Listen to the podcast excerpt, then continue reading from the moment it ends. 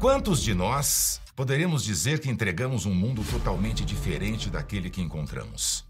Que redefinimos os contornos de um continente, conduzimos povos a uma nova era, selamos o destino de nações. A ilha mediterrânea de Córcega, um apêndice pouco relevante do reino francês do final do século XVIII, seria, em 1769, o berço improvável do homem, cuja vocação para a glória só encontra paralelo nas lendas da antiguidade. Napoleão Bonaparte foi uma daquelas raras pessoas que, de tempos em tempos, aparecem para redirecionar sozinhas o curso da história. Foi o gênio militar das vitórias impossíveis, o líder adorado que redificou o orgulho da França, o visionário que arquitetou alguns dos pilares dos estados modernos e o conquistador que reinou sobre um dos maiores impérios continentais da história da Europa. Mas eu te prometo, existe um lado oculto nessa história.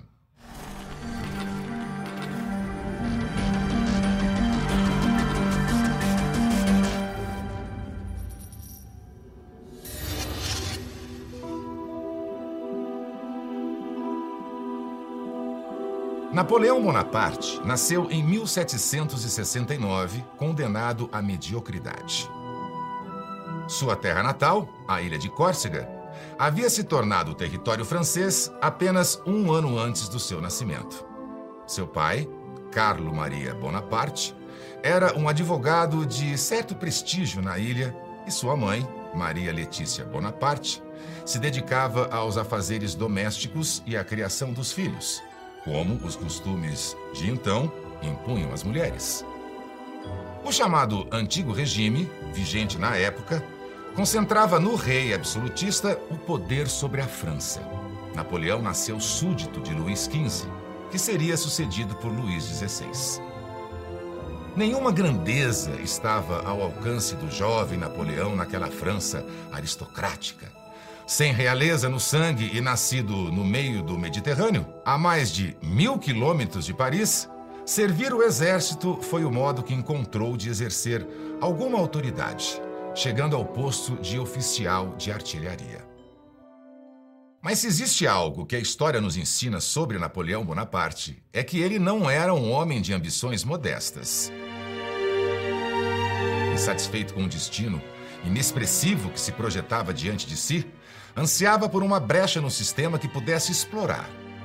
Como mais tarde diria o seu conterrâneo e contemporâneo Vitor Hugo, nada é mais poderoso do que uma ideia cujo tempo chegou. E a ideia de Napoleão encontraria o seu tempo em 1789, com a insurgência popular que fez a França tremer, dilacerando a ordem social, decapitando o rei e enterrando para sempre o antigo regime. Napoleão, que procurava uma brecha na rigidez do modelo aristocrático, foi brindado com a Revolução Francesa.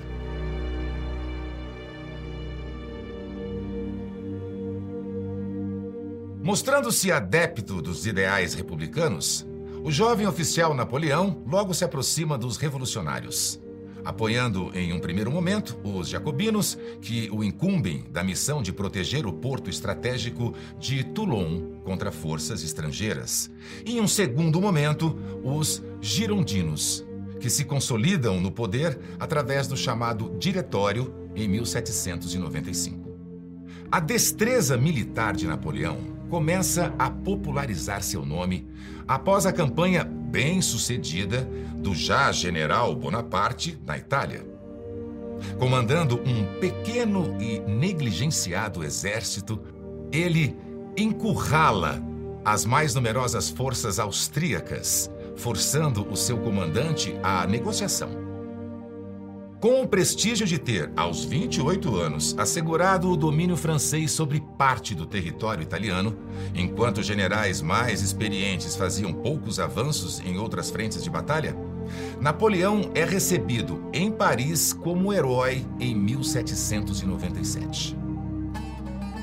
Confiando no prestígio conquistado junto ao diretório, Napoleão arrisca um passo largo na direção dos seus cada vez mais audaciosos sonhos de glória. Convence os dirigentes da França a enviá-lo ao Egito, no comando de uma colossal expedição visando a ocupação do Egito e o controle do Mediterrâneo, que garantiria uma importante vantagem estratégica da França contra o seu maior inimigo, o Reino Unido. Sob o comando de Napoleão, desembarca em Alexandria em 1798 o recém-criado Exército do Oriente. A campanha exerceu sobre a imaginação do comandante um impacto decisivo. Ao liderar uma expedição pelo Egito, Napoleão seguia os passos de dois dos maiores conquistadores da antiguidade: Alexandre o Grande e Júlio César, cujos feitos acreditou estar destinado a igualar. Após capturar Alexandria e cruzar o deserto, o exército francês enfrenta as forças do Império Otomano na Batalha das Pirâmides, em uma vitória avassaladora de Napoleão. Na cidade de Roseta, em 1799, um soldado francês descobre a Pedra de Roseta, cujos escritos seriam a chave para a compreensão dos hieróglifos egípcios e o berço de todo o campo de estudos da egiptologia, tornando-se um dos maiores legados de Napoleão para a humanidade. Mas os sucessos da campanha do Egito seriam poucos se comparados aos seus fracassos e a ambição desmedida de Napoleão não demoraria a revelar sua face oculta.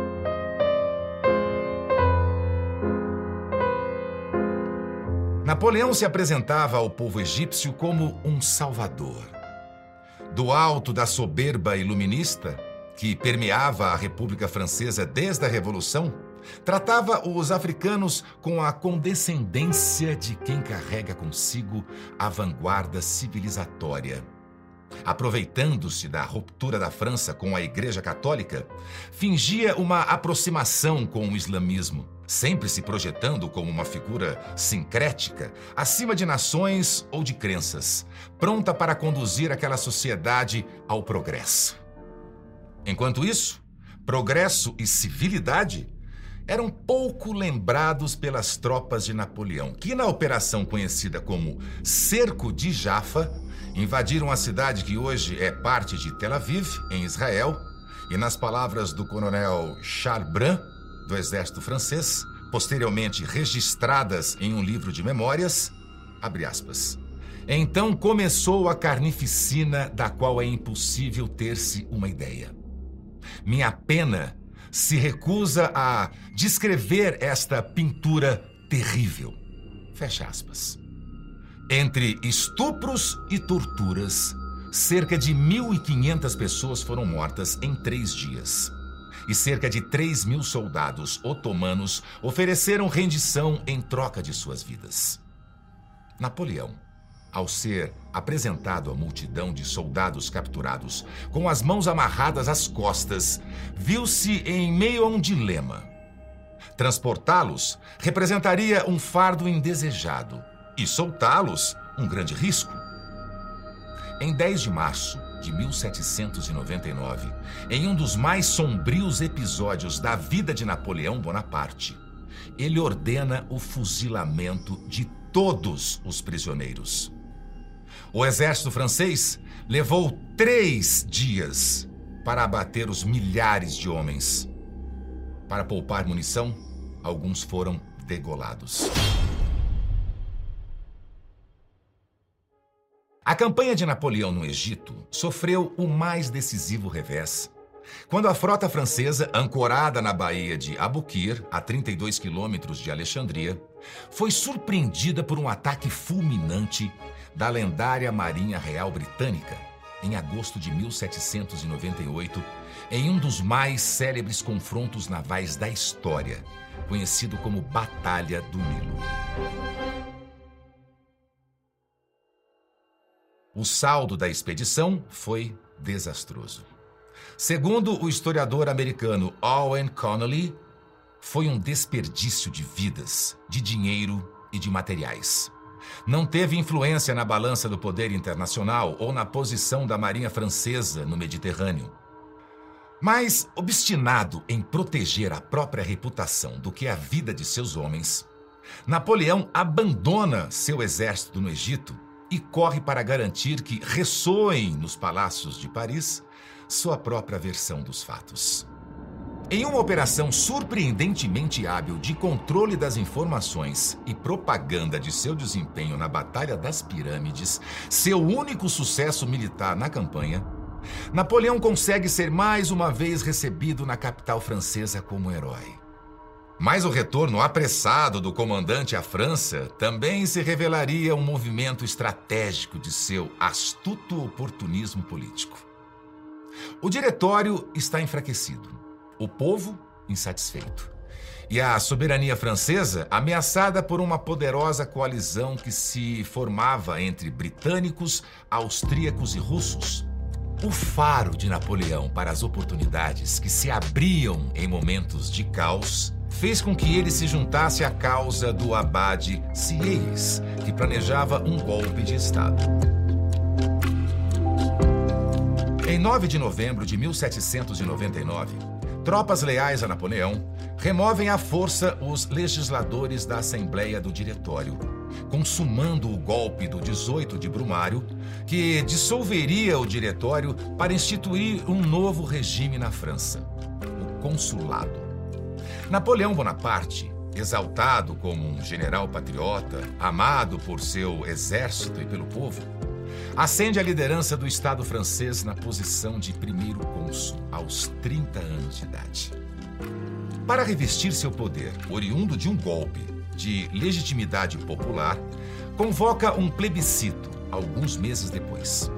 O resultado atesta a avassaladora aprovação do novo sistema e de Napoleão como líder da França, com 99,94% dos cerca de 3 milhões de votantes tendo assinalado a opção sim. Ou, pelo menos, esses foram os números oficiais retirados da contagem de votos realizada por ninguém menos que o próprio irmão de Napoleão, Lucien Bonaparte. Os historiadores são enfáticos em denunciar que o resultado foi fraudado por Lucien e que apenas metade dos eleitores anunciados, os 3 milhões, realmente participou do plebiscito. Uma contagem de votos honesta provavelmente teria também dado a vitória ao novo sistema, mas a vitória não seria suficiente para Napoleão.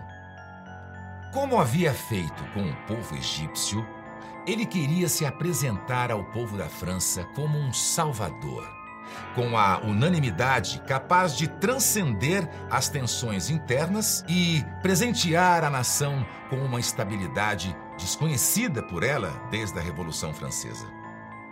Como primeiro cônsul, Napoleão promoveu medidas de impacto no Estado e na sociedade da França, como a reforma da estrutura judiciária com a implementação, em 1804, do Código Napoleônico, uma codificação de leis que serviria de exemplo para vários outros países e como base para o atual Código Civil francês. Mas o mesmo líder visionário que lançou as bases de algumas das estruturas modernas de Estado também reverteu algumas das mais fundamentais conquistas civilizatórias da Revolução Francesa. Retirou das mulheres os direitos adquiridos, condenando-as à absoluta submissão aos pais ou aos maridos. Determinava o artigo 1124 do Código Napoleônico que as pessoas com direitos legais restritos são menores de idade, mulheres casadas, criminosos e portadores de deficiências mentais. Além disso, o primeiro cônsul restituiu a escravidão nas colônias francesas, que havia sido abolida dez anos antes, no período de maior efervescência revolucionária. Após uma vitória francesa sobre forças austríacas que haviam reocupado o norte da Itália, Napoleão ganha autoridade para levar seu maior inimigo, o Reino Unido, à mesa de negociação. Em 1802, França e Reino Unido, as duas maiores potências bélicas da Europa de então, assinam um acordo de paz, o Tratado de Amiens. Com a suspensão das hostilidades entre os países, Napoleão parecia finalmente ter conquistado a paz e a estabilidade prometidas ao povo francês. O Tratado de Amiens também permitiu que Napoleão redirecionasse seus esforços para solucionar um problema que há muito vinha sendo negligenciado: as revoltas por independência e por direitos que irrompiam nas colônias francesas. Ao final do antigo regime, o rei da França governava uma significativa soma de colônias nas chamadas Índias Ocidentais, na América do Sul, na América do Norte, na costa africana, no Oceano Índico e na Índia. Mas a turbulência decorrente da Revolução Francesa não teve consequências apenas na Europa. Revoltas por independência nas colônias e disputa por territórios ultramarinos entre potências navais como França, Reino Unido, Espanha e Holanda mergulharam o panorama colonial no início do século XIX em instabilidade e tensão. O pedaço da ilha de São Domingos, pertencente à França, que é o território do atual Haiti, chegou ao final do antigo regime com a reputação de ser uma das colônias mais ricas do mundo. Com suas 793 fábricas de açúcar e 3.177 fábricas de café. Tudo sustentado com a violenta exploração do trabalho de 500 mil escravos negros. Mas a Revolução Francesa acendeu nos colonos o anseio por liberdade e autodeterminação.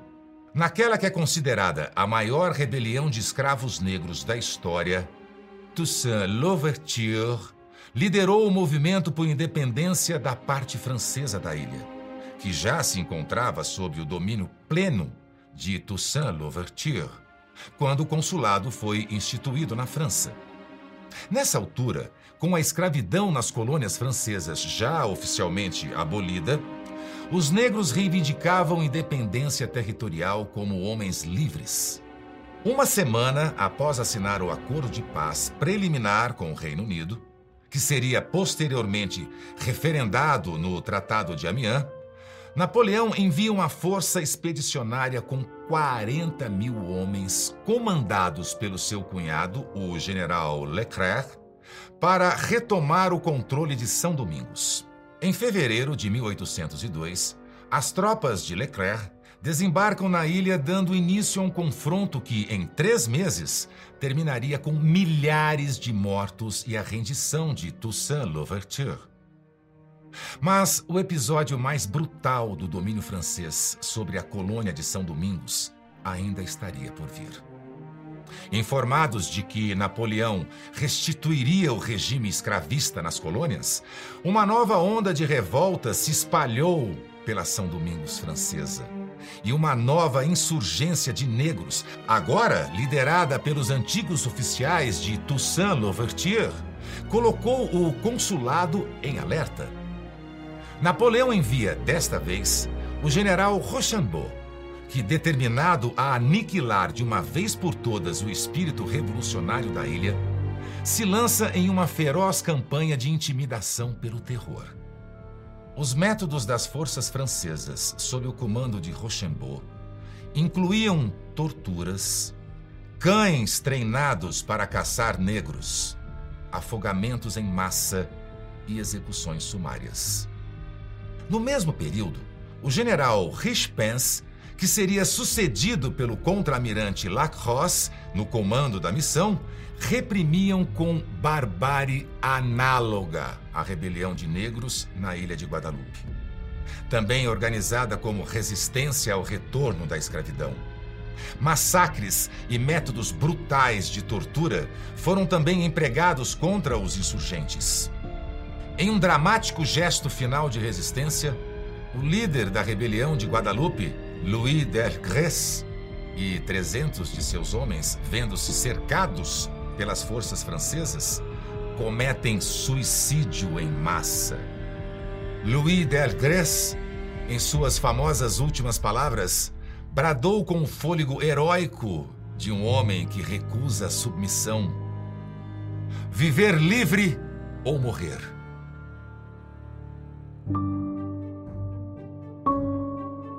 Estima-se que, nos dois anos de consulado de Napoleão, sob a vigência do Tratado de Amiens, ou seja, de 1802 a 1804, os conflitos nas colônias francesas das Índias Ocidentais tenham resultado em cerca de 100 mil mortes, sendo 70% delas de negros. Mas a exibição definitiva de quão letal sua ambição podia ser só aconteceria após Napoleão galgar o poder máximo que sua habilidade política e sua obsessão por glória poderiam lhe reservar. Em uma nação que havia decapitado seu rei por repúdio ao modelo personalista e autocrático do antigo regime, Napoleão alcança o impensável.